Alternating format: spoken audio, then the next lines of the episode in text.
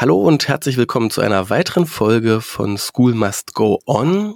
Dieses Mal zu Gast Maximilian Stoller. Hallo Maximilian.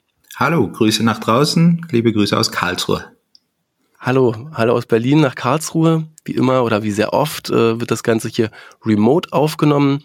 Und ich freue mich, dass Maximilian heute zu Gast ist, der auch noch eher zu den Jüngeren gehört, die man im Bildungsgeschehen so trifft und gleichzeitig aber doch schon sehr viel gelehrt hat in seinem Leben. Maximilian, du warst an der Pädagogischen Hochschule, du bist Weiterbildner, du hast sogar ein eigenes Weiterbildungskollektiv gegründet und du bist auch Lehrer. Magst du uns mal genauer erzählen, was das so für Stationen sind, die du in den letzten Jahren da alle berührt hast und wo du heute stehst? Mhm. Ja, kann ich gerne machen, ähm, ohne dass das jetzt zu so sehr nach äh, Eigenliebe dann klingt. Es ist immer schwierig, etwas über sich selber zu erzählen. Ähm, ich bin Lehrer, habe an der Pädagogischen Hochschule Karlsruhe studiert, aber da bin ich hingekommen über Umwege. Ich habe vorher Praktika beim Fernsehen gemacht und das hat mich unheimlich fasziniert. Und ich wäre auch gerne zum Fernsehen gegangen. Und die Lösung war dann ein Medienpädagogikstudium, kombiniert mit dem Lehramtsstudium, denn bei meinen ersten Praktika habe ich dann gemerkt, das macht mir unheimlich viel Spaß. Und so bin ich eigentlich auf diese ganzen Medienschiene gekommen, habe dann auch einen Promotionsaufbaustudiengang gemacht, habe es bis heute nie geschafft, irgendwie da wirklich was drauf aufzusatteln, aber ähm, bin froh, dass ich es gemacht hatte, weil ich dann theoretisch einfach den Input hatte, den ich brauchte für das spätere praktische Leben als Lehrer. Und äh, dann bekam ich das Glück, einen Lehrauftrag zu übernehmen von äh, Peter Jacklin, der heute zweiter Chef vom Landesmedienzentrum ist, im Bereich Medientheorien, Medienwissenschaften, Mediendidaktik, Medienrezeption. Das habe ich über viele Jahre gemacht, jetzt nicht mehr. Ähm, und äh, es ist richtig, jetzt haben wir uns mit den tablet-teachers.com ähm, eine zusätzliche Fortbildnergemeinschaft gegründet nachdem ich äh, auch mal Fortbildner für das Land Baden-Württemberg war. Im Moment leite ich ähm, eine Projektgruppe, die nennt sich MOOC für das ZSL. Das Massive Open Online Course soll ausgerollt werden fürs Baden, für Baden-Württemberg. Dazu kann man vielleicht später noch ein bisschen mehr erzählen. Das ist eine ganz interessante Sache. Ich war im MEP-Arbeitskreis vom Landesmedienzentrum drin, also im Medienentwicklungsplan, ähm, wie man den entwickeln soll an Schulen. Ähm, ich war fürs KM in Arbeitsgruppen tätig. Also alles, was mit mobilen Lernen, digitalem Lernen zu tun hat, da fühle ich mich jetzt mittlerweile zu Hause. Und das wahrscheinlich auch, weil wir an unserer Schule selber, die Realschule am Rembuckel, äh, sehr mutig gewesen sind. Vor fünf Jahren, sechs Jahren haben wir mit iPad-Klassen begonnen. Eins zu eins Ausstattung, bring your own device. In dem Fall ist es festgelegt gewesen auf dem iPad. Und da rührt dann ganz viel Praxiserfahrung her, die man dann einfach weitergeben möchte. Das heißt, du warst immer auch Realschullehrer für Deutsch, Sport, Musik an der Rennbuckel Realschule in Karlsruhe und da nebenbei, ähm, ja, nebenbei in Anführungszeichen in Arbeitskreisen und Dozent. Genau. Das ist mein Hauptberuf, den mache ich sehr, sehr gerne aus Leidenschaft.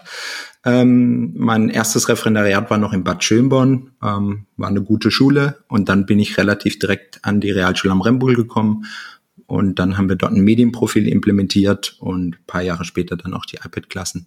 Das ging alles irgendwie Hand in Hand und ähm, wenn es mich überfordert hätte, hätte ich es auch nicht gemacht, aber es war eigentlich immer sehr, sehr fruchtbar und einfach wohltuend und hat Spaß gemacht. Das heißt, um also es gibt ja eine, einige Parallelen zwischen uns beiden. Auch ich wollte immer Filmemacher werden. äh, hab für die Tagesschau äh, war ich Fahrer hier in, in Berlin. Ähm, einige Jahre während meines Studiums musste immer äh, Kamera und Stativ tragen und habe mich gefreut, wenn ich auch mal ein bisschen mehr machen durfte. Das war mein Studentenjob und äh, ja vom dann bin ich irgendwie zum Lernfilmemacher geworden äh, und äh, wahrscheinlich auch wie bei dir, man macht dadurch, dass es einem so viel Spaß macht, halt viel mehr als das, was vielleicht üblich ist an Stunden. Wie viele Stunden unterrichtest du denn, um noch all diese anderen Sachen nebenbei machen zu können? Bis dieses Schuljahr war es volles Deputat und jetzt im vollen, also im nächsten Schuljahr bin ich Abgeordnet äh, mit Teilstunden am ZSL. Ähm, und ja, man wird schauen, aber ich bin unheimlich gern Lehrer und von diesen Deputatstunden von den 27, dann gehen auch Anrechnungsstunden drauf für die Website, die administriert wird, für Erasmus-Projekte, die ich leite als Projektkoordinator, das kommt ja auch noch drauf.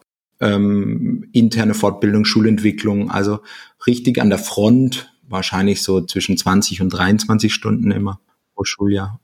Man darf auch, äh, glaube ich, also vielleicht schreien jetzt Sportlehrer auf, die sagen, äh, Sportlehrer haben nicht so viel zu tun, aber es ist schon auch ein Ausgleich. Ne? Ich habe Deutsch, das ist ein korrektierlastiges Fach und Sportmusik ist dann ein bisschen entspannter. Die haben ihre Aufmerksamkeiten im Unterricht selber. Also da ist dann eine hohe äh, Geräuschkulisse zum Beispiel. Ich hatte mal so ein Messgerät da im Ohr dabei und die Dezibelzahl, die war schon so, dass man eigentlich Ohrenstöpsel tragen müsste, aber das macht man natürlich nicht. In meiner Vorbereitung auf unser Gespräch heute habe ich gesagt, ich möchte mindestens zwei Sachen lernen. Ich möchte lernen, wie Maximilian das erlebt hat, dass eine Realschule in Karlsruhe, die Realschule ähm, Rennbuckel, sich aufgemacht hat, mit dem Bring Your Own Device Gedanken, Schüler mit iPads auszustatten. Das würde ich gern verstehen. Da schwingt ja vieles mit, ja. Bring Your Own Device wird diskutiert. Apple wird immer wieder diskutiert. Wie wird das Ganze jetzt an Schüler gegeben? Kauft man das zentral ein oder nicht? Ja? Und ähm, ich habe mich äh, gefragt, jetzt, jetzt hat der Maximilian noch tabletteachers.com eine ja, Gemeinschaft, eine Fortbildnergemeinschaft gegründet, wie das läuft und dazu würde ich auch gerne noch mehr sprechen. Mhm. Das heißt, wir haben viel Stoff, den wir covern möchten, den Podcast so dicht wie möglich machen an Informationen, damit unsere Hörerinnen und Hörer hier viel mitnehmen können. Vielleicht fangen wir bei der Realschule einmal an. Kannst du uns erzählen, du warst ja von Anfang an dabei, wie ihr dazu gekommen seid? Ihr seid ja Bitkom-Verband ausgezeichnet. Bitkom, also der Verband für Digitales in Deutschland, nimmt euch wahr als eine der digitalsten Schulen in, in Deutschland. Wie kommt man dazu, das mit einer Realschule zu machen? Ich glaube, die Schulform selber ist äh, irrelevant. Ähm, Im Gegenteil, vielleicht ist eine kleine Realschule zweizügig der beste Nährboden, um Dinge auszuprobieren. Das ist ein doch recht schnell manövrierbares Schiff verglichen zu einer großen Gesamtschule oder einer Berufsschule mit über 1500 Schülern. Wie viel seid ihr? Wir sind 350 oder so. Wir sind wirklich die kleinste Realschule in Karlsruhe, zweizügig. Äh, bei uns war der Vorteil da, dass wir in jedem Raum bereits vor vielen Jahren Beamer hatten. Ähm, unsere alten Kollegen, die mittlerweile in Rente gegangen sind, hatten schon den Blick in die Zukunft und in jedem Raum war ein Computer, in jedem Raum war ein Beamer. Und ähm, damit war eigentlich die Voraussetzung geschaffen. Was uns fehlte, war das WLAN. Und damals äh, trat ich an meinen Schulleiter ran, habe gesagt, äh, du Ralf, äh, hier haben wir die Möglichkeit, irgendwie mit iPad-Klassen was zu machen oder mit Laptop-Klassen irgendwas, denn unser Computerraum war immer ausgebucht. Und das kann ja nicht die Situation sein, dass wir irgendwie die Kinder auf die Zukunft vorbereiten wollen, aber eigentlich mh, hm, konnten wir da nie rein. Und dann sagte er aus seiner Erfahrung, Laptop-Klassen will ich nicht mehr, hänge ich nur noch in der Warteschleife, wir gucken uns mal das mit den iPads an. Wir waren bis dato alle keine Apple-Jünger, in keinster Weise. Ähm, wir haben dann eine, einen Vergleich gelesen. Äh, da wurde 2013 die verschiedenen Software-Systeme getestet an Schulen und da hatte Apple gewonnen. Und zwar hinsichtlich Bedienbarkeit und so. Heute wissen wir, dass es ähm, nachvollziehbar ist. Und deswegen haben wir das ausprobiert und sind dann an die Eltern herangetreten einer Klasse, zu denen wir einen guten Draht haben und haben gefragt, hey, liebe Eltern, könnt ihr euch das vorstellen? Wir haben nur ein Problem. Wir haben nicht das Geld, um jeden Schüler mit dem iPad auszustatten. Aber damals das iPad Mini kostete 270 Euro. Wenn wir das durch äh, 24 Monate teilen, für die letzten zwei Jahre sind das so 10 Euro ungefähr. Und dafür kriegt ihr die iPads äh, gemanagt, beziehungsweise ihr kriegt die Apps dazu und ihr Kind kriegt einen ganz, ganz modernen Unterricht. Wir probieren unser Bestes. Und daraufhin haben dann eigentlich alle Eltern gesagt, naja, für 10 Euro, äh, da gebe ich meinem Kind einfach Feschbar mit, statt Geld für den Kiosk, dann habe ich das Geld sofort drin. Dann hat das funktioniert. Aber hätten da zu dem Zeitpunkt schon Eltern gesagt, nee, nee, Lehrmittelfreiheit, dann hätten wir ein Problem gehabt. Dann hätten wir es wahrscheinlich so gelöst, äh, dass wir dem Kind dann einfach ein Gerät zur Verfügung gestellt hätten. Und das ist bis heute so. Wir sind mittlerweile bekannt dafür, dass wir eben dieses eins zu eins haben. Und Kinder, die sich das nicht leisten können, die schreiben einfach unkompliziert eine E-Mail an die Schulleitung und die kriegen einfach ein Leihgerät. Da machen wir gar nicht lang rum. Das ist heute noch das iPad Mini oder habt ihr heute das Pro? Nee, wir haben mittlerweile so, dass jeder Schüler selbst entscheiden darf, welches er kauft. Er kann auch ein gebrauchtes vom Onkel mitbringen oder über irgendeine eBay Kleinanzeigen oder sowas was besorgen oder von ehemaligen Schülern was abkaufen. Einzige Bedingung ist, dass es AirDrop-fähig ist und ähm, das reicht uns vollkommen. Keine Tastatur? die, das Smart Keyboard noch dazu? Auch da sind wir wieder bei ähm, Usability. Wenn der eine sagt, er braucht eine Tastatur, dann schafft er sich die selber an. Ich habe keine. Und ihr habt dann, äh, ihr geht ja wahrscheinlich jetzt nicht mit dem Geld zum Mediamarkt und kauft die Kisten dort selbst, sondern ihr habt einen Dienstleister, der das alles für euch macht? Weder noch. In den ersten beiden Jahren haben wir das genauso gemacht. Wir sind zum Mediamarkt gegangen und, äh, und weil der Medienmarkt natürlich zu dem Zeitpunkt auch der günstigste war, weil wenn man über einen Dienstleister wie Bitkom oder sowas geht, dann ähm, muss man auch den Eltern erstmal erklären, warum dann der Endpreis etwas höher ist als das beste Angebot beim Mediamarkt. Und ähm, Natürlich gehen die meisten Schulen jetzt im Moment von einem Mobile Device Management aus und dann ist was zwischengeschaltet, aber das haben wir alles ausgelassen. Wir haben das nicht. Wir verzichten vollständig drauf, weil wir auch etwas wollen, ähm, nämlich nicht äh, bewahrpädagogisch, ihr dürft nur die und die Apps benutzen und das und das, sondern jedes Kind äh, hat selbst die Möglichkeit, auch spontan selbst eine App einfach draufzuladen. Mittlerweile gibt's auch Lösungen, dass man einfach ähm, zwei Profile erstellt. Da sind wir jetzt gerade dran, ob wir uns in die Richtung bewegen wollen. Aber bis dato haben wir das nicht gemacht. Ja, viele Schulen, die sich eben da dann Hilfe von Profis suchen, merken ja dann wirklich, dass der, der Preis, den ich irgendwo online für ein iPad bezahlen muss, ein ganz anderer ist, als wenn ich das im Systemhaus kaufe. Genau. Ja, das ist für den Händler, habe ich gelernt, oft die Marge liegt dann bei den Kleinteilen, bei den Adaptern und bei, bei, der Versicherung und noch ein Jahr Garantie drauf. Ja, da verdienen die überhaupt nur Geld, weil Apple als Hersteller so viel für die Hardware möchte, dass für den kleinen Zwischenhändler fast nichts mehr bleibt. Und dann sitzt du plötzlich da und denkst dir, krass, das Gerät selbst kann ich recht günstig online kaufen, aber die ganzen Zusatzleistungen und die Administration, die kostet dann wahnsinnig viel. Da seid ihr euch heute, bis heute treu geblieben. Das heißt, es gibt keine zentrale Administration dieser Geräte. Jeder kann sich das Update des neuen Betriebssystems draufspielen oder sagen, pff, ich mache so lange, bis die Apps nicht mehr mitmachen und äh, ich gezwungen werde. Und kann im Grunde, es gibt kein zentrales An- und Ausschalten, das der Lehrer beim, bei den iPads in der Klasse machen kann. Die Schüler bedienen die ganz selbstverantwortlich. Das ist ja auch eine philosophische, nicht unbedingt ähm, konventionelle und auch nicht unbedingt, das ist ja kein Konsens. Ne? Frankreich verbietet Telefone komplett in Schulen. Ihr sagt, nehmt das iPad und, und macht, äh, macht, wie ihr möchtet. Kannst du uns dazu ein bisschen was sagen, wie es zu dieser Ansicht kam, die ihr als gesamtes Kollegium auch so tragt? Ja, ich, also die einfachste Variante, ein iPad zu schließen, heißt umgekehrt auf den Tisch legen. Dafür brauche ich keine App. Also um zu sehen, dass jemand nicht das iPad benutzt, heißt einfach weglegen. Ja, das haben wir früher auch schon so gemacht mit dem Stift. Und mit dem Handy auch. Aber jetzt braucht man anscheinend irgendwie Classroom Management, um dann irgendwie zu sehen, was die Schüler machen. Man darf auch mal durch die Reihen gehen als Lehrer. Mit Sicherheit. Also die Apps gibt es. Wir können auch manche Sachen benutzen, um sie dann einzu, also zu freezen in ihrer App und so weiter. Ähm, aber die Philosophie äh, besteht eigentlich darin, dass wir ja auch gar keine Kontrolle haben, was sie mit ihren iPhones machen oder mit ihren Smartphones. Und die können sie unter der Bank auch anmachen oder nicht anmachen. Sie können sich unter der Bank Nachrichten zu schicken und in der Pause haben sie die auch an. Und die größte Schwierigkeit ist es, gegen diese Windmühlen in den Pausen anzurennen und da irgendwie mit erhobenen Zeigefinger durchs Schulhaus zu laufen, dass sie ja nicht irgendwie diese Geräte rausholen. Die Philosophie ist, dass sie aufwachsen in einer mediatisierten Welt. Wenn die aus dem Schulgebäude rausgehen, sehen die Litfaßsäulen und Reklame, die ist zum Teil digitalisiert. Ähm, und wir sollen das außen vor lassen. Also der einzige, und daheim ist ja auch kein Elternteil oder ein Lehrer, der sagt, mm -mm, du darfst da nicht in die App reingehen.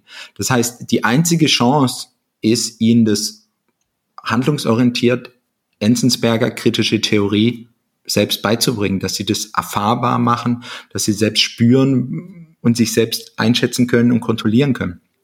Hältst du also auch manchmal eine Enzensberger ähm, Vorlesung im, äh, am Elternabend äh, oder wenn der neue kritische Kollegin ins äh, Lehrerkollegium kommt und da erstmal den Kopf schüttelt, musst du da manchmal an der Stelle ansetzen und, und Menschen überzeugen, weil du Gegenwind bekommst? Ja, immer wieder. Also das ist schon etwas, weil die Leute ja glauben, dass sie ähm, die, die denken noch in dieser Mehrwertgeneration. Also die glauben halt, die Medien sollen ja nur als Bittsteller oder Dienstleister zum Lernen von Medien da sein oder zu, zum Lernen von Inhalten. Und darum geht's aber eigentlich ausschließlich gar nicht. Ähm, es, Medien verändern automatisch alles. Also the medium is the message. Marsha McLuhan hat es vor vielen, vielen Jahren schon gesagt. In dem Moment, wo ich ein Smartphone benutze, kommuniziere ich auf eine ganz andere Weise wie mit einem Brief.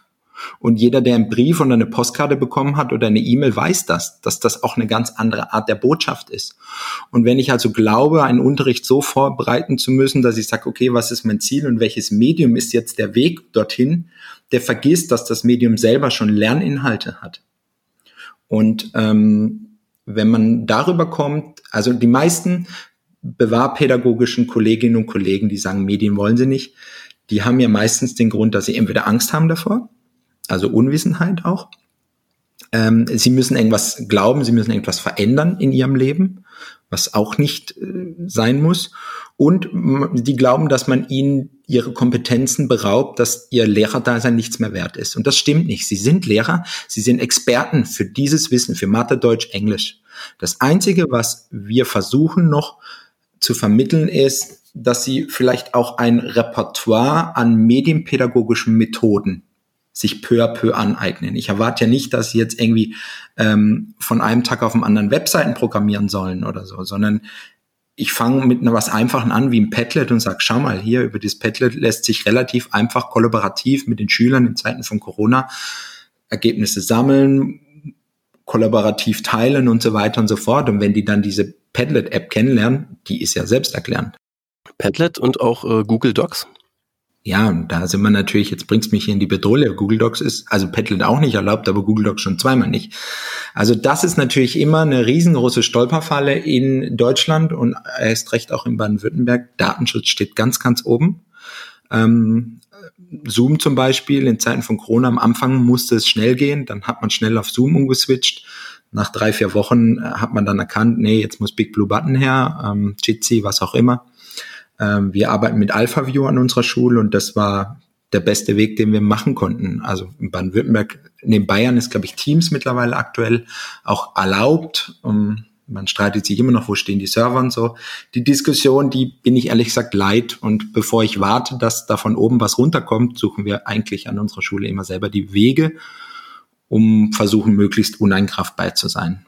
Jetzt seid ihr auch mit der Entscheidung für Apple einen guten Weg gegangen, die ja sehr viel Wert auf äh, Privacy legen. Ja, auch mit ihrem neuen Update äh, im Betriebssystem nochmal äh, sehr stark die Nutzung von äh, Drittpartei-Cookies äh, einschränken werden in den nächsten Jahren.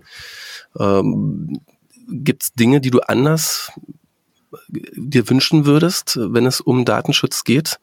Und um die Nutzbarkeit von verschiedenen Produkten und Tools da draußen? Das ist ganz, ganz schwierig. Ähm, also ich bin jemand, der auch den Datenschutz extrem hochhält. Ähm, vor allen Dingen, weil wir es ja mit der Schule mit einer unfreiwilligen Institution zu tun haben. Wenn ich, äh, und das ist auch das große Problem, was wir in Corona-Zeiten haben. Wenn ein Mitarbeiter sagt, er möchte das Tool nicht benutzen, dann sagt der Chef, okay, du kannst gehen. Und wer nicht im Krankenhaus unter den und den Bedingungen behandelt werden möchte oder in der Gastronomie unter den Bedingungen nicht sitzen möchte, geht nicht rein. In der Schule haben wir aber eine Schulpflicht. Und in dem Moment, wo ein Kind äh, also verpflichtet wird, etwas zu nutzen, was die Eltern nicht wollen, und in Schulen trifft sich wirklich der Melting Pot einer Gesellschaft, dann muss man ganz andere Maßstäbe, nämlich den kleinsten gemeinsamen Teiler heranziehen. Und das macht es so schwierig, denn eine Klage aufgrund von Corona, aufgrund von Nicht-Abstandseinhaltung oder nicht der Teilhabemöglichkeit, weil die Gelder nicht da sind oder von einem Kind wird verlangt, dass es sich bei Google einloggt, das kann zu Klagen führen und dann äh, hab, haben die Eltern ihr gutes Recht auch. Und das, deswegen bin ich per se erstmal schon für Datenschutz. Aber ich sehe es auch realistisch. Ich glaube nicht, dass ähm, ein Land wie Baden-Württemberg mit egal wie viel Programmierern die Software hinbekommen kann wie Microsoft oder iOS, Apple oder was auch immer. Und das, das ist, glaube ich, der Knackpunkt. Also Zoom ist zum Beispiel so komfortabel zu bedienen und Big Blue Button und Jitsi ist halt einfach. Ja. Nun äh, ist das ja ein Glaubenssatz, den viele in Verwaltung und Politik haben. Wir können das einfach nachbauen. Wir bauen das in den Kernfunktionen nach.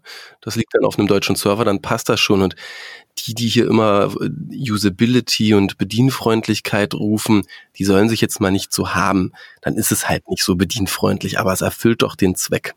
Ja, aber der, das teile ich nicht, denn ähm, wir sind alle gewohnt, wir haben eine Medienästhetik mittlerweile. Wir sind alle User und wenn eine Oberfläche oder eine App mir nicht innerhalb von 20 Sekunden verständlich ist, lösche ich die App. Das ist total einfach für mich. Wenn die nicht taugt, dann will ich nicht mehr mit der weiterarbeiten. Für mich muss es um die Inhalte gehen und es darf nicht irgendwie darum gehen, dass ich irgendwie die Oberfläche irgendwie, dass die selbst erstmal äh, ne, ne, ein Klärvideo braucht. Das, das kann nicht sein.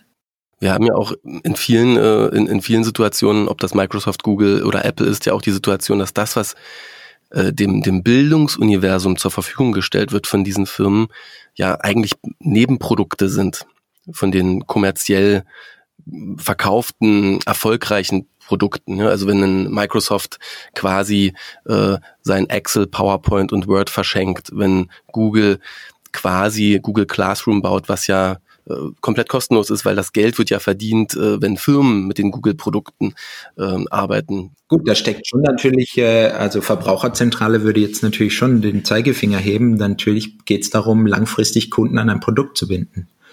Ähm, und äh, das, das verstehe ich schon auch. Äh, also in dem Moment, äh, wo wir Apple uns für Apple entschieden haben, hatten wir natürlich auch viele Kritiker, die gesagt haben, warum Apple? Und unsere einfache Antwort war, naja, die letzten 20 Jahre war unsere Schule Microsoft und keiner hat was gesagt. Ja. Und jetzt entscheiden wir uns für die Hardware für Apple, aber die Schüler können Word, Excel, PowerPoint die Apps drauf machen. Sie kriegen sogar O365 über das Stadtmedienzentrum äh, gehostet von der Stadt Karlsruhe. Also Sie können ja selbst entscheiden, welche Zweisprachigkeit Sie dann auch möchten. In Klasse 5, 6, 7 lernen Sie ganz normal klassisch Computerführerschein, ECDL-Lerninhalte. Und 8, 9, 10 bei uns in der Schule haben Sie eben dann Ihr iPad und können dann selbst entscheiden, Pages oder Documents, äh, Entschuldigung, Pages oder, oder Word oder Keynote oder PowerPoint. Ähm, Genau, das wollen wir ihnen auch selbst überlassen. Das, sie kriegen beides beigebracht und dann können sie selbst entscheiden und ich nehme die Dokumente an, wie sie kommen. Das ist die Softwareseite und auch auf der Hardware-Seite äh, stehen ja Samsung, die Google Chromebooks, äh, Apple stehen ja alle in der Schlange, wenn ich eine Ausschreibung mache als Schule und sage, ich möchte meine Schule mit Hardware ausstatten. Dazu noch die Lenovos und, ähm, und die Trackstores und die Medions, äh, also da gibt's ja in allen Preislagen und mit allem Bedienkomfort äh, unterschiedlichste Anbieter. Da bleibt es ja auch nicht nur bei einem Apple, wenn ich jetzt einen Tablet suche. Da gibt es ja einige gute. Wenn, wenn wir noch einmal kurz auf dieses ähm, App und ähm, Inhalte und Software-Universum, das sich nun bei euch da äh, entfaltet hat, auf den Geräten schauen könnten. Du sagst, ich kann äh, das Apple-Programm Pages nutzen, ich kann auch Word benutzen, ich kann Keynote nutzen, ich kann PowerPoint nutzen. Ähm, wer zahlt das dann immer, wenn so ein, wenn ein Schüler sich äh, für so ein Programm entscheidet? Ist es dann kostenfrei oder gibt es irgendwo noch extra Kosten, die die Eltern tragen müssen? Nein, es gibt keine Extrakosten mehr für die Eltern. Ähm, also die meisten Apps sind umsonst, also die Apple ähm, Standard-Apps sind eh drauf und mit GarageBand kann ich schon einen unheimlich tollen Musikunterricht machen. Also da brauche ich nicht mehr arg viele andere Apps. Ähm, und wenn wir aber Apps haben, wie zum Beispiel Book Creator, ähm, GoodNotes, dann schaffen wir die an über einen iTunes-Gutschein. Das ist im Moment die Variante. Wir teilen also zu Beginn des Schuljahres einen 15 Euro iTunes-Gutschein pro Kind aus und sagen so, dann brauchen wir auch keine Kreditkarte hinterlegen von den Eltern. Und jetzt ladet ihr euch bitte die, die, die und die App runter. Die gehören zu unserem App-Curriculum in Klasse 8. Also jedes Fach ist verantwortlich für eine App, für die Einführung dieser App bis zu den Herbstferien. Und darauf aufbauen kann dann jeder Lehrer diese zwölf Apps halt auch alle benutzen in diesem Schuljahr. Und ähm, dann sind wir eben beim SEMA-Modell schon eben nicht mehr bei der ersten Stufe, sondern dann sind wir schon bei der letzten Stufe angekommen, nämlich selbst problemorientiert, gestalterisch neue Produkte gestalten. Ähm, genau. Und die Gutscheine, die erarbeiten sich die Schüler in Klasse 8, während sie den Kiosk managen. Nein. Doch, das ist relativ einfach, denn man darf ja kein Geld verdienen, nicht wirklich. Und ähm, damit wird's wieder zurückgespielt. Und gibt es dann viel Streit zwischen den Lehrern und vielleicht sogar den Schülern, welche Apps für 15 Euro gekauft werden dürfen? Nee, die legen wir fest. Das ist eine Schulcurriculumsentscheidung. Ähm, die, äh, die, die, das, die sind aber auch äh, selbsterklärend. Also wir stimmen das immer wieder jedes Jahr neu ab mit den Kollegen. Manchmal gibt es eine App nicht mehr oder sie ist nicht mehr so gut oder sie ist zu teuer geworden. Und andere haben sich als nicht mehr als sinnvoll erwiesen, sie wurden zu wenig benutzt zum Beispiel, dann fällt die einfach raus. Aber das sollte schon natürlich unsere Entscheidung bleiben in Lehrerhand, denn wir sind diejenigen, die auch das Lernszenario gestalten müssen, nicht die Schüler. Habt ihr ein äh, Lernmanagementsystem als Rückgrat äh, zur Kommunikation, zum Ablegen von Daten und so weiter? Ja, also wir haben ähm, den ähm, heißt eine DS-File über eine NAS, ganz klassisch in der Schule, über die Daten nochmal zusätzlich transferiert werden können, wo Schüler auch ihre Daten ablegen können zusätzlich, falls der iPad-Speicher ihnen zu klein wird. Wir haben Schulcloud zur Kommunikation intern mit Schülern in Klassengruppen wie auch mit Lehrern. Schulcloud, HPI Schulcloud oder? Genau. Ist das die? Ja. Aha. Das ist diese gelbe App. Kommunikation ähnlich sieht aus wie, wie WhatsApp, funktioniert wie WhatsApp, ist aber datenschutzkonform. Genau. Ähm, und dann haben wir eben AlphaView jetzt für Corona-Zeiten. Das ist eine extrem elegante Lösung. Wir haben über die App jeden Raum von der Schule nachgezeichnet, also Chemieraum 9b, sogar gefühltes Raucherzimmer hinter der Sporthalle. Und äh, jeder Schüler kann jetzt natürlich online gehen und zwar ohne Einladung, also ohne, dass du mir jetzt eine Einladung zu Zoom schickst zum Beispiel, weil sie können einfach jederzeit in ihr Klassenzimmer gehen und schauen, wer da drin ist und können mit den Leuten schnacken. Und äh, damit können wir eigentlich unseren Bildungs- oder unseren Stundenplan einfach rüberziehen und sagen, naja, ihr wisst, wo ihr zu sein habt, wann. Und wir stehen in dieser Stunde eben für Fragen zur Verfügung, weil wir müssen ja auch das Lernen jetzt gerade anders konzipieren es geht ja nicht mehr darum, jetzt irgendwie nur Inputphasen zu machen. Das switcht sich das Ganze. Sofort tut ihr wisst, was ich meine. Ähm, also im Grunde genommen äh, sind die Erklärvideos äh, übernehmen jetzt die Aufgabe des Lehrers und die Schüler rutschen in die Rolle des Learners as Designers. Sie konzipieren, sie entwickeln jetzt selber Erklärvideos, beantworten Dinge. Also anders, also so haben wir uns jetzt entschieden, das äh, mehrheitlich in Corona-Zeiten zu machen. Aber dann findet äh, in, im Fall eines Lockdowns, äh, also Schulschließung, dann findet äh, Unterricht statt wie im Stundenplan. Also mittwochs 9.45 Uhr bis äh, 10.30 Uhr habe ich dann äh, Physik ähm, virtuell. Ja, und zwar ist es so, dass in Baden-Württemberg ja die Vorgaben waren, welche Stunden, welche Fächer unterrichtet werden sollten. Und an die haben wir uns dann auch online gehalten, also dass wir bevorzugt Mathe, Deutsch, Englisch und so weiter. Aber unsere Sportkollegen haben auch Sportangebote angeboten. Und wenn jetzt der nächste Lockdown nochmal kämen, kommen sollte, dann sind wir alle gewählt, unseren klassischen Stundenplan durchzuführen und das aber dann aus einer eineinhalbstündigen Doppelstunde, wir haben Doppelstundenmodelle, dass daraus immer eine Stunde wird, weil organisatorische Dinge fallen einfach weg. Und man in dieser Stunde Ansprechpartner ist ähm, und auch wir haben ein Lehrerzimmer auch online. Also äh, unser Schulleiter hat auch mal ge gebeten, wenn einer gerade eben ein bisschen Zeit hat daheim in Corona-Zeiten, dass er einfach sich auch ins Lehrerzimmer einloggt, dass wenn Schüler Fragen haben, dass die auch dort virtuell anklopfen können und einfach fragen können, du, ich habe mal das und das Problem. Weil ich sehe sofort, wenn einer reinkommt in meine App und das ist, also finde ich die beste, für uns beste Variante. Spätestens jetzt sind 99 Prozent der Zuhörer neidisch weil sie das nicht haben, entweder weil sie Eltern oder Schüler oder Lehrer sind. Aber ihr habt auch euch komplett selbst überlegt. Oder gab es jemanden, der gesagt hat, ich komme jetzt mal vorbei und ich erkläre euch als Schule, wie ihr das jetzt am besten macht? Äh, nee, es kam eine Elternvertreterin und sagte zu unserem Kollegen, ähm, du, ich arbeite da bei AlphaView und das ist eigentlich eine super Lösung. Die machen das da irgendwie in Stuttgart immer damit, an der Hochschule und das wäre doch was für euch. Und dann haben wir genau das gemacht. Wir haben die kontaktiert, haben uns das angehört, wie ihr Konzept ist. Und dann haben die uns ein preisliches Angebot gemacht. Andere wollen immer nur umsonst Lösungen. Wir zahlen dafür. Aber die ist es uns wert, in Corona-Zeiten da Geld für auszugeben. Weißt du zufällig, wie das äh, finanziell bei euch ähm, aussieht? Seid ihr besser finanziell ausgestattet als normale Schulen? Viel, viel besser. Wir haben Millionen. Quatsch, gar nicht. Wir haben die gleichen Zahlen. Wir haben die gleiche, die, gleichen Gelder wie jede andere Schule. Ähm, der, der einzige Startschuss war vor fünf Jahren, dass wir mal äh, eine Förderung, die darf man an der Stelle nennen, von 10.000 Euro von der Badischen Beamtenbank bekommen haben und von diesem Geld eben nicht einen iPad-Koffer gekauft haben, der jetzt übrigens schon verbraucht wäre, sondern wir das einfach auf unser Konto gelegt haben für den Fall, dass Schüler sich nicht leisten können. Und wir haben immer noch Geld davon. Das ist der einzige Unterschied, weil wir würden ja auch nicht ähm, äh, Filzstifte, Füller und Federmäppchen austeilen in der Schule. Und ich glaube, wir müssten da hingehen, umdenken. Die Eltern haben uns Folgendes rückgemeldet. Jedes Kind braucht ohnehin irgendwann mit 13, 14, 15 ein digitales Endgerät. Die schreien ja danach.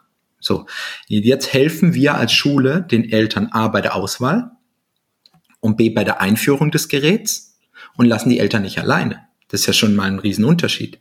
Denn das iPad oder der Laptop würde sowieso gekauft werden mit 14, 15, 16. Und das ist ein Riesenunterschied. Also wir tun ja gerade so, als ob hier on top Gelder ausgegeben werden. Das stimmt einfach nicht. Stimmt nicht. Die haben ja nicht zwei Geräte jetzt plötzlich zu Hause. Natürlich, natürlich nicht. Genau. Und äh, es gehört mittlerweile zu Teilhabe dazu, dass so ein Gerät gebraucht wird. Jetzt haben wir natürlich, das muss man deutlich sagen, wir haben jetzt, wir sind jetzt nicht irgendwie eine Schule, wo irgendwie 90 Prozent Migrationshintergrund ist. Bei uns liegt aber 20 bis 30 Prozent. Und äh, die Klientel ist bei uns ähm, vollständig durchmischt. Also Nordweststadt in Karlsruhe ist jetzt nicht richy rich, aber auch nicht eben das, das ärmste Viertel. Aber wie gesagt, wir halten ja die Möglichkeit offen für Eltern, die es sich nicht leisten können. Ohne Wenn und Aber kriegen die ein Leihgerät. Fertig. Abgehakt. Also wir haben gelernt, super agile Schule, absoluter Frontrunner in allem Digitalisierung, ganz klare Standpunkte, gut überlegt, gut recherchiert, äh, würde jeder auf der Welt sagen, das ist absoluter globaler Top-Standard. Und ähm, wie viele Leute treiben das bei euch? Wie viele Menschen sind wirklich Teil dieser, dieser, dieser Führungsspitze, die sagt, wir entscheiden das, wir nehmen uns dafür Zeit und äh, alle anderen ziehen natürlich mit, aber wen braucht es, damit eine Schule sich äh, auf der einen Seite jetzt über ja, seit 2013 über sieben Jahre so entwickeln kann, aber auch während Corona zack, zack, zack die Entscheidungen treffen kann, die nötig sind, damit äh, das gebaut wird, damit das dasteht, was es eben auch braucht während der Pandemie. Das hat ja jetzt kein halbes Jahr gedauert und ihr seid komplett äh, am Laufen. Hm, wie viele Leute braucht es dafür? Es braucht eine wertschätzende Atmosphäre, die fehlerverzeihend ist. Und zwar dahingehend, dass ähm, man Fehler machen darf. Und das ist ja schon agiles Management.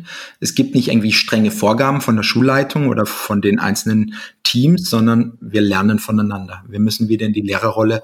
Das, wir sind Schüler in dem Bereich geworden. Das klingt jetzt alles so, als ob alles heile Welt ist. Natürlich gibt es an jeder Schule immer Leute, die das Ding ziehen.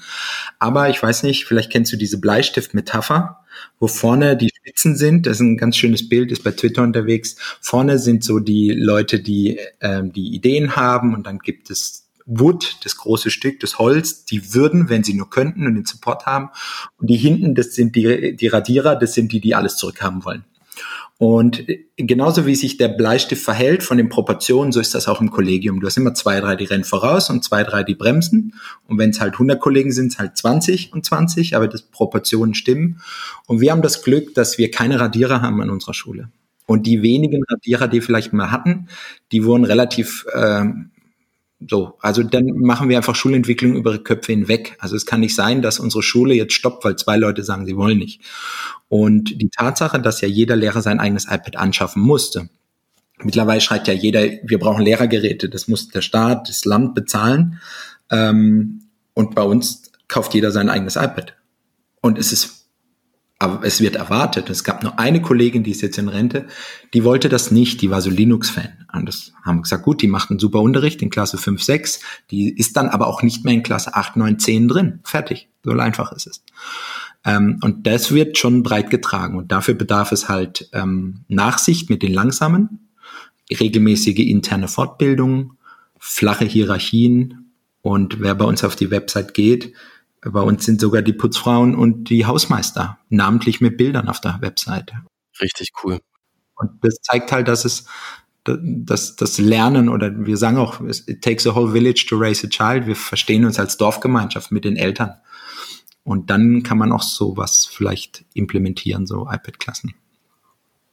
Ich äh, höre bei dir eben auch so viel Englisch raus, ja. Ich ähm, fühle mich in dieser Welt Deutsch und Englisch zu mixen ja auch sehr zu Hause, denn äh, ich streife ja auch sehr oft die, die Berliner Start-up-Szene in den letzten Jahren. Das hat sich eben einfach so ergeben, dass, dass ich immer Grenzgänger bin, Bildung, Bildungspolitik, digitale Bildung und dann auch wieder Start-up, digitale Wirtschaft, ähm, digitale und Organisationen bauen. Und wenn ich jetzt auf deine Website gehe, beziehungsweise die von dir und deinem Fortbildner-Team tablet-teachers.com, Schulen, Schulen verändern, Veränderungen schulen. Ihr bietet also Workshops an, habt ein ganzes Portfolio und ganz dick fett steht da auf einer deutschen Webseite mit einem .com am Ende.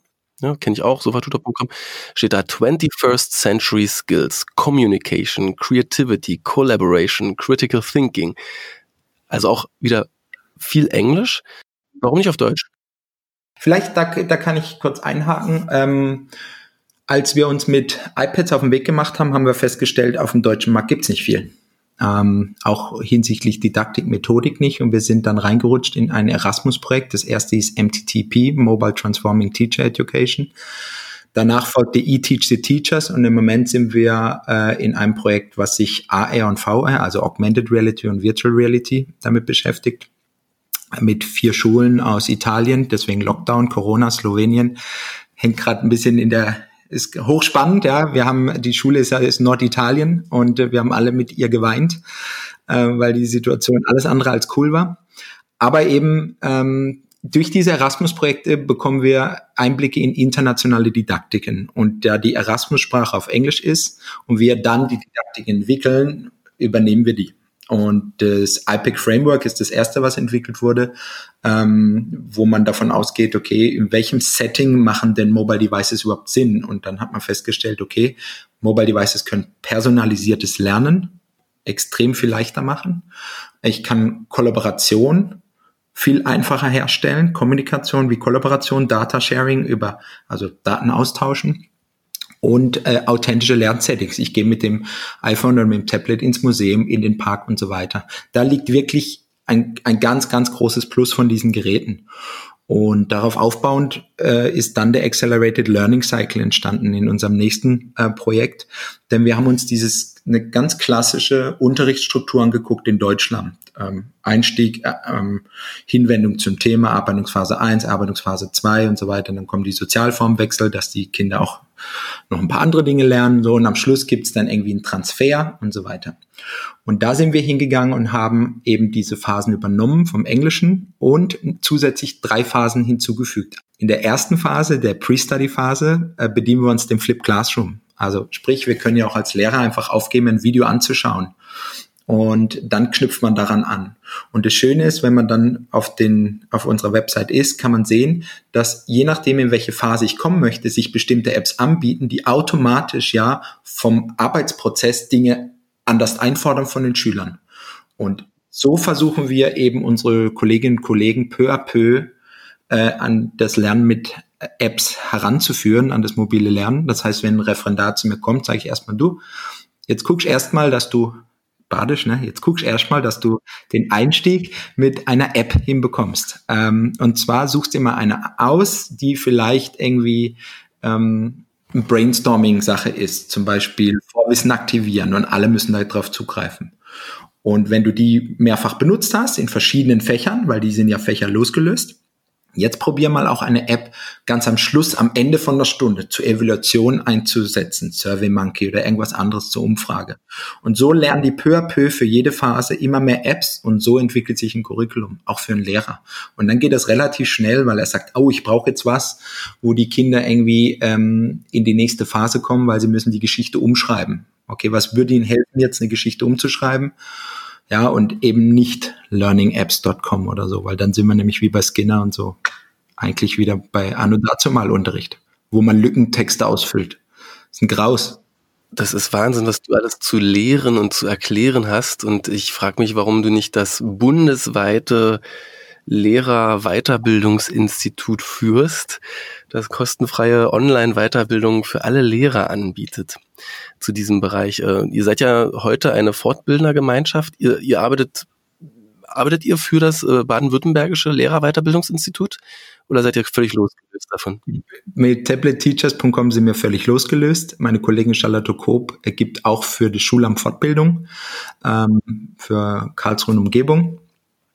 Ähm, ich mache das so nicht. Ähm, wo ich arbeite, ist jetzt äh, beim ZSL und da kam der, die Anfrage vor ein paar Monaten in Zeiten von Corona. Wir müssen ein Fortbildungskonzept ausrollen, was Corona-tauglich ist, ein Massive Open Online Course, der die Lehrerinnen und Lehrer in Baden-Württemberg in Cybermobbing, ähm, jetzt muss ich kurz gucken, digitale Strukturen, Social Media und ähm, Fake News ähm, ja, fortbildet, dass die Lehrer erstmal da auf den Status quo kommen, wissenschaftlich basiert und gleichzeitig flankiert mit Arbeitsmaterialien. Und da sind wir gerade drin. Da haben wir übernächste Woche beginnen die Dreharbeiten dann dafür, weil wir das natürlich in so ein Edutainment-Paket packen wollen.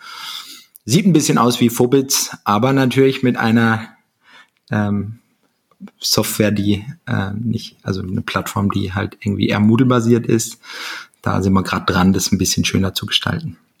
Wahnsinn. Aber also euch ist schon bewusst, dass ihr Weiterbildung anbietet in einer Qualität, wie sie oft ja äh, gewünscht wird äh, von den staatlichen Weiterbildungsinstituten für Lehrer, aber eben nicht immer, nicht immer erreicht wird. Werdet ihr viel gebucht?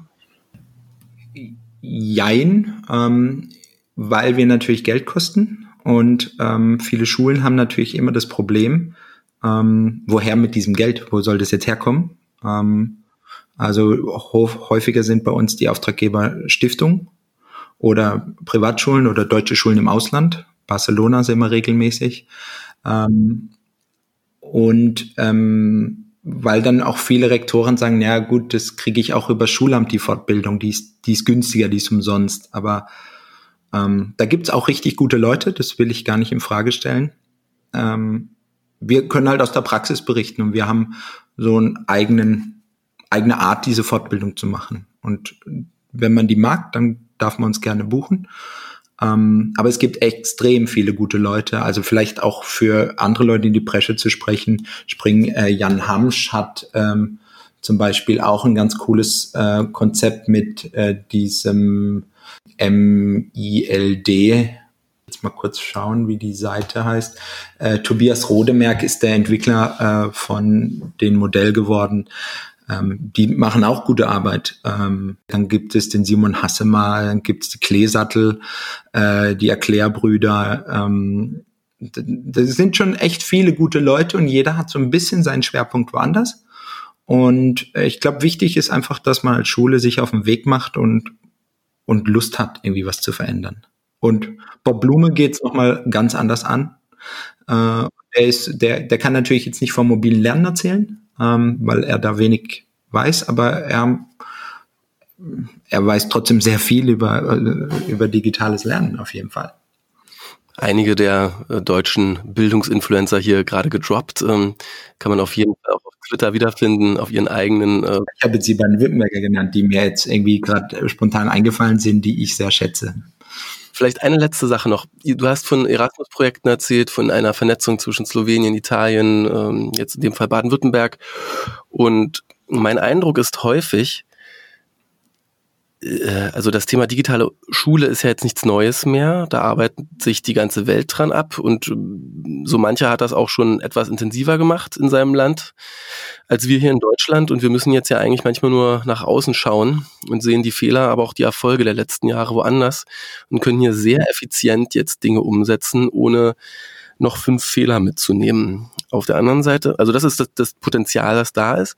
Auf der anderen Seite Leiter, erlebe ich schon, dass äh, in den einzelnen Ländern ja nicht immer äh, mal ins Ausland geschaut wird. Eigentlich ganz das Gegenteil. Wir uns eigentlich wenig damit beschäftigen und dann kriegt man einmal äh, über die Presse mit, dass in Schweden oder in Lettland irgendwas Verrücktes passiert. Und dann hat man Anekdoten gesammelt, aber das, der strukturierte Austausch oder die strukturierte Recherche von dem, was im Ausland passiert, findet selten statt. Aber ich höre jetzt auch bei dir raus, dass das eigentlich eine tierische Inspirationsquelle sein kann. Also Erasmus-Projekte kann ich nur jedem empfehlen, der seine Schule ähm, mobil machen möchte, der sie äh, weiterentwickeln möchte und dann möglichst viele Lehrerinnen und Lehrer in so ein Projekt reinziehen, weil dann passiert Schulentwicklung von innen heraus. Ähm, was können wir? Meine Mutter hat mich gestern Abend gefragt, warum machen nicht alle Schulen eigentlich alles gleich? Warum habt ihr ein tolles Konzept? Ich habe dann lange überlegt und gesagt, na gut, es gibt so viele Gastronomien, die machen es auch nicht gleich. Und beim Krankenhaus würde man auch nicht erwarten, dass jedes Krankenhaus das gleiche Pandemie-Konzept fährt, weil es ist halt abhängig von den Räumlichkeiten, von der Klientel, von der Ortslage und so weiter. Und das darf man bei der ganzen Sache nicht vergessen. Wir haben in Deutschland ein ganz anderes Schulsystem und eine Grundschule braucht ganz andere Dinge als eine Berufsschule. Und eine kleine Realschule ist ganz anders konzipiert wie eine Gemeinschaftsschule mit ihren offenen Learning Labs Räumen zum Beispiel. Und im Ausland ist es nochmal anders. Da geht die Schule einfach vielleicht bis zur siebten Klasse, die Grundschule. Um, und äh, Schulen kosten vielleicht mehr Geld oder auch die Lehrer haben ganz anderes Ansehen wie in Schweden. Ähm, oder die Klassengrößen sind kleiner oder größer. Ähm, und deswegen ist es ganz schwer, Dinge auch miteinander zu vergleichen. Ähm, aber ich glaube, das Schönste ist, und das ist das, was ich bei Erasmus-Projekten mache, ich gehe so durch die Schulgebäude und fotografiere alles mit meinem Handy, was ich toll finde. Und dann geht man zurück und überlegt, was können wir da nehmen, was können wir da mitnehmen. Mittlerweile haben wir zwei grüne Wände bei uns in der Schule, weil das sind unsere Greenscreen-Wände. Weil die Wand einfach grün gestrichen wurde. Und dann können die Schüler einfach dort weiterarbeiten. Und das haben wir uns einfach in Norwegen abgeguckt. Das ist so unkompliziert gewesen. Einfach die Wand grün streichen. Und ähm, oder einfach mal ein bisschen mehr verglasen, eine Wand rauszureißen. Äh, und dann haben wir schon das Klassenzimmer der Zukunft, weil wir da einfach keine Stühle und Tische reingemacht haben. Weil man musste dann Sitzhocker und irgendwas anderes. Da sind wir gerade noch dran, ja. Also da wünschte ich, da wäre noch mehr möglich, weil wir haben halt nach wie vor 30 Schüler, die wir beschulen müssen neben den Reisen ins Ausland und ähm, dem dort äh, schauen, was geht, der intensiven Arbeit in so Erasmus-Projekten, würdest du uns so in den letzten zwei Minuten noch sagen, was dich sonst so inspiriert, wie du so, wie du lernst, äh, wie du auf Inspiration stößt? Ich gucke mir an, was die Leute machen, die in dem Bereich sehr gut sind. Also für AR, VR äh, schaue ich mir immer an, das, was Dr. Hassemer macht. Da ist der einfach derjenige, der schon sehr viel vorsortiert für mich. Ähm, und also ich gucke mir an, was gute Leute machen und versuche dann zu verstehen, warum die das für gut halten und probiere dann das runterzubrechen auf unsere Schule. Ich finde auch nicht immer alles geil, was alle Leute irgendwie durchjagen. Und ich merke auch zum Beispiel, dass ich bei ARVR auch meine Grenzen sehe. Augmented Reality finde ich cool in der Schule. VR, wir haben jetzt zwei Oculus Quest Brillen angeschafft und testen das Ganze auch, aber da sehe ich jetzt noch nicht ganz die Zukunft, ähm, weil es einfach zu kostenintensiv ist. Ähm, Twitter lese ich mit. Twitter ist definitiv eine, eine gute Ideengeber. Ich habe ein bisschen aufgehört, viel zu posten, weil ähm, äh, weil für meinen Geschmack manchmal Wortklauberei betrieben wird. Da geht's doch sehr, ähm, ja, jeder nutzt die Plattform irgendwie, um sich ähm, darzustellen. Mhm, aber ich habe noch nie einen Arbeitsauftrag für die Tablet-Teachers über Twitter bekommen, deswegen völlig egal. also ich nehme es mittlerweile ein bisschen mehr zum, wenn ich was Gutes finde, teile ich das, ansonsten lese ich gerne mit. An Diskussionen mit ähm, 30 Wörtern sich sinnvoll zu beteiligen, halte ich für schwierig. Ähm, vielleicht bin ich da auch nicht versiert genug oder habe vielleicht nicht so eine dicke Haut, um mich da irgendwie drauf einzulassen. Mich stresst das, wenn dann ich das Gefühl habe, dass meine Aussage irgendwie falsch verstanden wird. Und, und damit macht man es vielleicht auch deutlich, wenn ich aus meiner Schule, Rembuckel Realschule Karlsruhe, etwas poste, dann ist das aus meinem Horizont heraus. Und der kann für die Grundschullehrerin aus Mecklenburg-Vorpommern ohne WLAN überhaupt, das kann sein, dass es überhaupt nicht zutrifft. Und worüber sprechen wir denn jetzt eigentlich? Wir müssten doch eigentlich eine Horizontverschmelzung erstmal machen, ja, hermeneutisch denken und das macht so schwierig bei Twitter.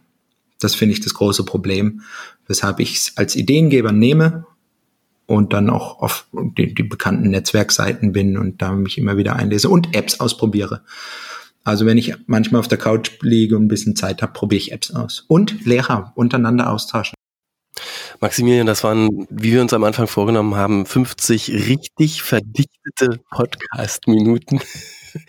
Äh, jeder, der bis hierhin zugehört hat, äh, hat zugehört, weil es ihn so fest gefesselt hat.